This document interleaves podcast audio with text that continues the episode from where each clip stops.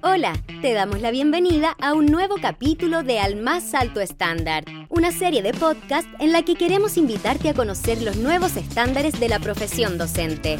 Somos el Centro de Perfeccionamiento, Experimentación e Investigaciones Pedagógicas del Ministerio de Educación, el CPIP, y en esta serie queremos invitarte a ser protagonista de una enseñanza transformadora. Todos y todas somos testigos de los cambios que ha vivido el mundo y, por supuesto, también la educación. Por eso, la pedagogía chilena hoy cuenta con nuevos referentes. De esto y más hablaremos con Francisca Díaz, profesora de Educación General y Básica, magíster en Psicología Educacional y directora del CPIP. Francisca, ¿qué son los estándares de la profesión docente? Primero habría que explicar qué entendemos por estándar. Y estándar se refiere a, un estandarte, a una bandera, a algo que nos representa y que de manera conjunta queremos perseguir y alcanzar. Entonces, el detalle, cuando ya hablamos de estándares de la profesión docente, son estándares que se elaboran para orientar a los programas de pedagogía y en ese sentido todo lo que es la formación de profesores y por otro lado los estándares de desempeño profesional que son los estándares que pretenden orientar lo que sabe y lo que sabe hacer un docente en ejercicio. ¿Y cuál dirías que es el valor principal de estos estándares? Los estándares tienen un valor en el sentido de que congregan lo que juntos a nivel colectivo hemos podido acordar y lo que estamos todos de acuerdo en hacia dónde avanzar. Entonces tienen un poder movilizador porque representan lo que juntos queremos alcanzar, lo que se ha acordado y una orientación, un norte trazado de manera conjunta y también socialmente validado. ¿Cómo se elaboraron estos estándares? Estos instrumentos recogen un, trabajo eh, de más de cuatro años donde participaron distintos actores, profesores, directivos, académicos, investigadores, organizaciones, muchos actores que pusieron al servicio todo su conocimiento, toda su expertise en pedagogía para poder acordar lo que entendemos como país es la buena enseñanza. ¿Inciden estos estándares en procesos como la acreditación universitaria y la carrera docente? Inciden, y eso así lo indica la normativa, y la idea es que podamos movilizar justamente el sistema a través de espacios evaluativos o a través de espacios de acreditación. Los temas de acreditación es que los programas de pedagogía que tienen la obligación de acreditarse deben considerar sus procesos formativos en relación a estos estándares de la profesión docente. Y en el caso de los docentes en ejercicio, la carrera docente que permite que ellos vayan progresando a lo largo de su trayectoria, los sistemas evaluativos también recogen estos estándares de la profesión docente como el referente para ir midiendo y viendo cómo nosotros nos acercamos o cómo alcanzamos las metas que como país no hemos trazado. ¿De qué depende que se logre este cambio, esta transformación de la pedagogía? El éxito va a estar dado eh, en la medida en que logremos movilizar lo que ocurre al interior de la sala de clase. Ese es el propósito final. Ahora, el supuesto está que un docente que tiene mayor conocimiento disciplinario, mayor conocimiento didáctico, le va a permitir un desempeño más generativo y más eficiente en términos de la promoción de aprendizaje. Pero para eso, por supuesto que tenemos que movernos en distintos niveles y aquí no solamente está llamado a movilizarse futuros docentes o docentes en ejercicio, es el sistema completo. Hay un nivel más macro que tiene que ver que estamos en la política pública y ahí por supuesto que el CPIP tiene un rol relevante en ir acompañando este proceso de implementación y ir explicando y formando y entregando ciertos recursos para hacer este cambio. También todos los que son en los niveles intermedios, llámese liderazgos intermedios, sostenedores, departamentos técnicos provinciales, los departamentos técnicos que están al interior de los servicios locales, de los municipios, tienen un rol relevante también en poder ir creando los espacios para este cambio, porque este cambio que implica aprendizaje profesional requiere de un espacio, de un espacio temporal, de un espacio físico, requiere de colaboración por parte de los profesores. Entonces, si esas condiciones, que a veces pasa por infraestructura, por organización de los horarios, por armado de los equipos, ¿no es cierto? Si esos espacios para aprender no se dan, el cambio tampoco va a venir. Entonces es muy importante contar con todos esos equipos de líderes intermedios que sean los que promuevan este aprendizaje profesional. Y por otro lado, por supuesto, a nivel ya de establecimiento, los mismos directores cuyo rol, ¿no es cierto?, hoy día se trata del desarrollo de competencias docentes y sus responsabilidades tienen que ver mucho en esa línea, en poder apoyar, en poder organizar el contexto y los espacios porque cuando uno quiere hacer las cosas distintas, no basta con extender, no basta con ampliar, hay que cambiar. El aprendizaje significa cambio y ese cambio, aprendizaje profesional a un aprendizaje de adulto, es un esfuerzo. Entonces, es un esfuerzo para los líderes, un esfuerzo para los directivos y, por supuesto, para los docentes que finalmente son en quien se va a concretar ese ansiado cambio de práctica. ¿Y esto no significará una mayor carga para el trabajo de los profesores, la implementación de estos estándares? Hoy día la tarea docente no es una tarea fácil, es una tarea compleja per se. Sin embargo, si uno atiende lo que estos estándares de la profesión docente promueven, es un cambio bien profundo en la manera de hacer docencia. Entonces, si uno viene con la manera más tradicional de hacer docencia y a eso le suma las complejidades o los desafíos, ¿no es cierto?, las innovaciones que estos estándares proponen, claro que parece una tarea casi inabordable. Sin embargo, el cambio tiene que ver con hacer las cosas de otra manera. Y ahí tiene un componente muy importante ese trabajo colaborativo. Lo que estamos entendiendo es que el profesor hoy, para poder abordar las demandas que el sistema le hace, que las nuevas generaciones y los estudiantes del siglo XXI le hacen a la docencia, la forma de abordarlo es una forma distinta de hacer docencia de la que veníamos haciendo. Y con eso me refiero con mucho mayor participación de los estudiantes, con el rol del docente como un facilitador y no, ¿no es cierto?, con esta clase homogénea, centrada en el docente como veníamos, ¿no es cierto?, concibiendo la docencia. Entonces ahí aflora esta necesidad de ver al profesor como un profesor que está en constante revisión, reflexión sobre su práctica, aprendizaje, para incorporar algunos aspectos nuevos, pero por supuesto dejar otras cosas atrás. Prácticas, concepciones, creencias que hoy día a lo mejor no dan tan buen resultado. Y ahí es donde aflora el trabajo conjunto, la mirada mucho más colaborativa y el saber seleccionar, bueno, cuáles son las prácticas que promueven o que optimizan el aprendizaje. Si uno hace, por ejemplo, el trabajo colaborativo con estudiantes, donde uno tiene distintos grupos y puede a lo mejor darles algún rol de docencia a los estudiantes más aventajados y que ellos puedan apoyar, ¿no es cierto? Hay una manera de organizar la sala de clase, de organizar la tarea eh, que permite que esto no se traduzca en agobio para el profesor en el sentido de llevarse toda la responsabilidad y de estar orquestando, ¿no es cierto?, distintos espacios que pueden estar trabajando en función de los distintos ritmos, en función de distintos contenidos, con el contexto actual, algunos a lo mejor en una modalidad más online, en una, con el uso de la tecnología, que por supuesto aflora como un gran aliado para el profesor para poder ir abordando estos desafíos que por supuesto en un principio es complejo porque, porque significa dejar atrás, porque significa incorporar nuevas maneras de hacer. Hemos hablado bastante de los estándares, esperamos que pronto quienes nos escuchan los lean, pero ¿cuál dirías tú, Francisca, que es la esencia de estos estándares? Yo diría que la esencia tiene que ver con darnos cuenta del conocimiento que un docente tiene que tener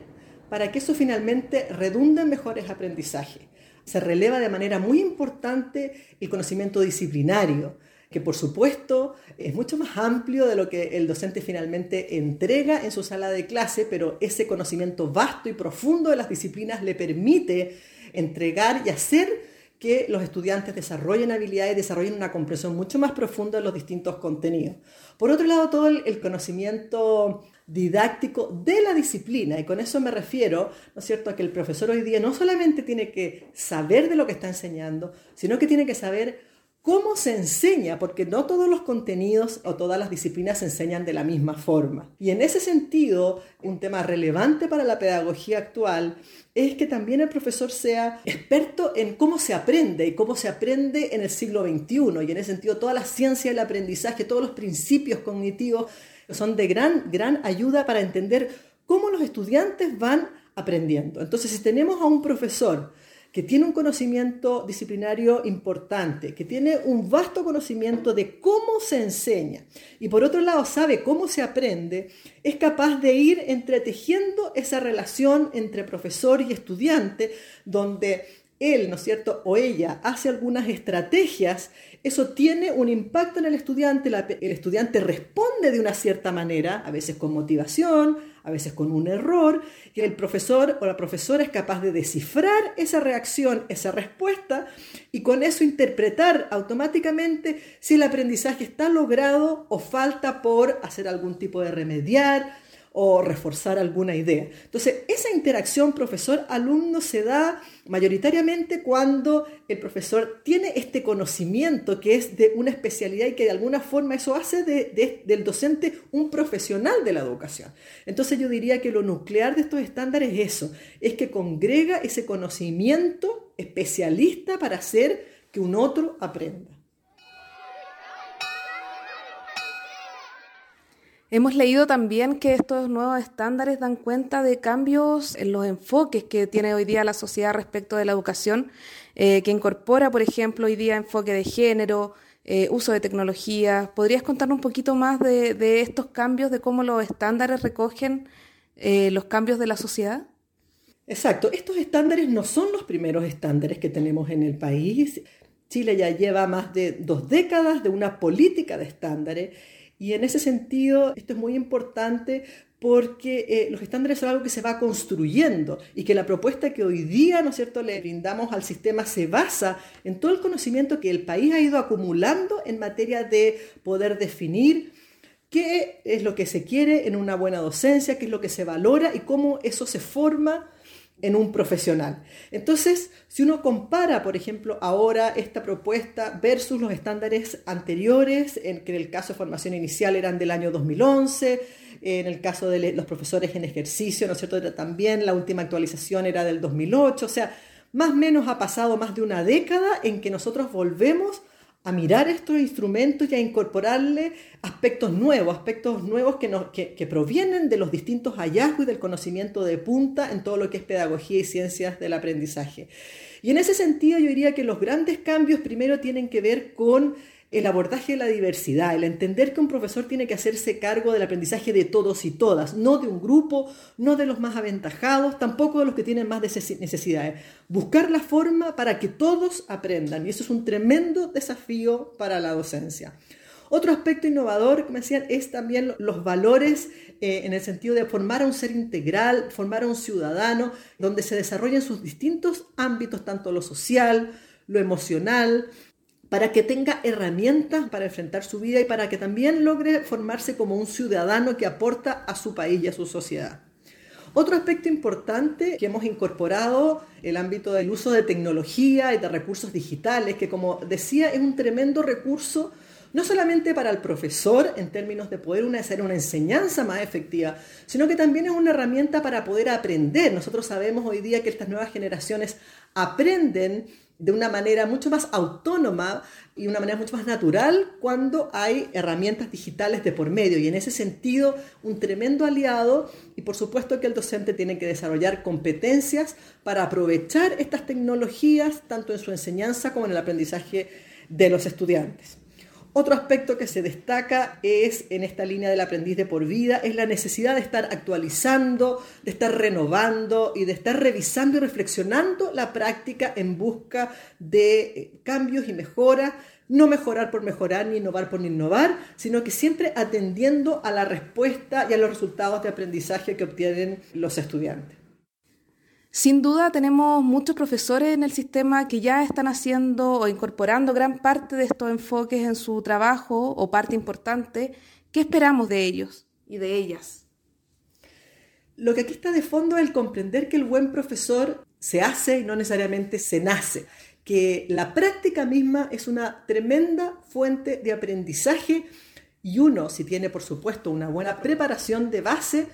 unido a la práctica, a la reflexión de la práctica, al trabajo entre pares, se va haciendo un mejor profesor. Entonces, en ese sentido, Por supuesto que todos estos docentes que van un pasito más adelante en el sentido de que ya han tenido la oportunidad de ir incorporando estos cambios, estas innovaciones, estos cambios de concepción en relación a la docencia, estos cambios de práctica, por supuesto que tienen un rol importante en poder ir apoyando a docentes más nobles, principiantes que llevan los primeros años de carrera y que por lo tanto no han tenido todavía tanta experiencia, porque si uno aprende de la experiencia, por supuesto que los líderes, los profesores mentores, los profesores que están a cargo de los equipos técnicos, ¿no es cierto?, son una fuente importante de aprendizaje, sobre todo que también ya sabemos que uno aprende en la práctica, por lo tanto, todo lo que significa observar clase, visitar el aula, reflexionar sobre algo que eh, una, una, determinada clase que resultó o que no resultó, ¿no es cierto? Es una tremenda oportunidad para mejorar la enseñanza. Entonces,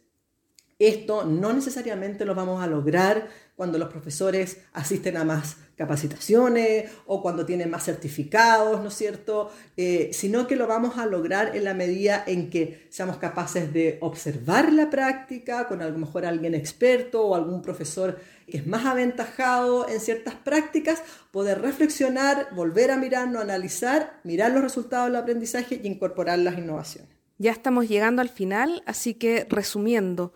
¿A quiénes están dirigidos estos estándares y de qué forma debiesen abordar los estándares cada uno de estos actores? Estos estándares que de alguna forma dan cuenta del perfil que Chile requiere para la próxima década y que de alguna forma entre todos nos, hemos puesto de acuerdo. Primero es un aporte para el país eh, a nivel general, en términos de que nos ordena, nos alinea y en ese sentido hay un componente mucho más eficiente de saber, ¿no es cierto? Porque incluso para los estudiantes de pedagogía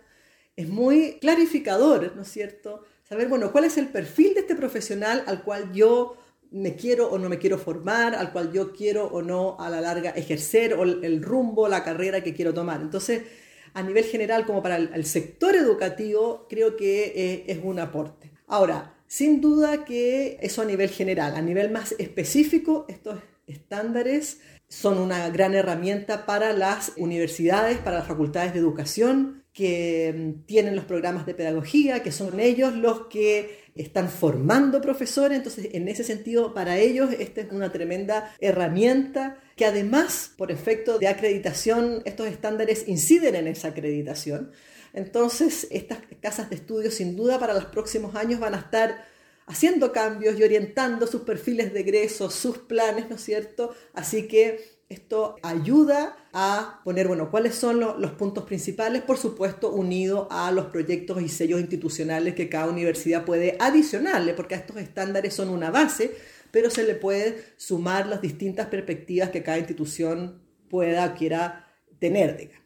Y el segundo gran actor, ¿no es cierto?, son los profesores, educadores que están en la sala de clase, pero siempre acompañados de los directivos, de los líderes, ¿no es cierto?, no en una lógica individualista ni amenazante de ponerle una vara que solo tiene que sortear, sino que en una lógica, como decía, una lógica más colaborativa, entendiendo que esto es una responsabilidad de todos, ¿no es cierto?, que por la envergadura del desafío estamos todos llamados a apoyar y a poner el foco ahí. ¿Algo más que te gustaría agregar para ya terminar este capítulo? Una recomendación general, eh, y esto lo, lo obtengo de, de, otros países que han atravesado procesos similares al nuestro, que han trazado también sus propios estándares y que van un poquito más adelantados en la medida en que ya han ido implementando estos estándares. Como yo les decía, lo más importante es que logremos entender que estos estándares son una herramienta para la mejora, que sean instrumentos que uno ve arriba de la mesa en el día a día, en el día lunes, ¿no es cierto? Que cuando uno vaya, encuentra un director que está dando un feedback, ¿no es cierto?, a un docente, vea los estándares encima de la mesa y sea un referente para decir, bueno, tu clase está bien en este sentido y debe mejorar en este otro sentido. O sea, que sea una herramienta, una herramienta de trabajo. Ese es como nuestro gran desafío, que sea un aporte, que no nos quedemos solamente con esta vara de que algún día tenemos que ir a medir y evaluar, sino que con que este es un recurso que me ayuda a mejorar. Y en ese sentido, y ahí lo, digo desde mi ser de, de profesora, eso no va a ocurrir de un día para otro. Nosotros no vamos a entender esta herramienta de mejora simplemente porque la dejemos arriba de la mesa, sino que esta es una herramienta que hay que leer, que hay que digerir, que hay que comprender. Entonces yo haría un llamado, ojalá, a directores, a jefes técnicos, a sostenedores, a profesores, educadores, que planifiquemos y organicemos cómo vamos a ir comprendiendo estos estándares. Poder descargarlo, darnos un tiempo, por ejemplo, un primer mes para leerlo y para leerlos en conjunto. Después organizar debates, organizar discusiones para intercambio de opiniones. Tal vez ya después de un semestre poder pasar a, a empezar a aplicar ciertos aspectos innovadores que aparezcan los estándares y después volver a conversarlo en consejo de profesores, en reuniones de departamento, en reuniones por ciclo. Entonces, trazar un camino, ¿no es cierto?, para que a lo largo de un año tengamos un grado de conocimiento, porque esto va a ir por etapas. De a poquito vamos a ir profundizando en estos estándares para finalmente poder apropiarnos. Ningún ser humano, ningún adulto, cuando aprende, incorpora esto de un día para otro o simplemente porque llega una normativa o porque uno instala unos estándares en una página web. Los cambios vendrán en la manera en que seamos capaces de asimilarlos, de digerirlos, de conversarlos, de equivocarnos, de proponer. Entonces, yo creo que es muy importante trazarnos una planificación con desafíos, acciones semanales, mensuales, semestrales, anuales, como se quiera, para ir así poder apropiándonos de lo que estos estándares de la profesión docente proponen. Hemos llegado al final de este capítulo. Te invitamos a visitar el sitio estándaresdocentes.mineduc.cl y sobre todo, te invitamos a dialogar con tu comunidad sobre cómo llevar estos principios a la práctica. Entre todos y todas, podemos lograr la educación de calidad que anhelamos. Te esperamos en un nuevo capítulo.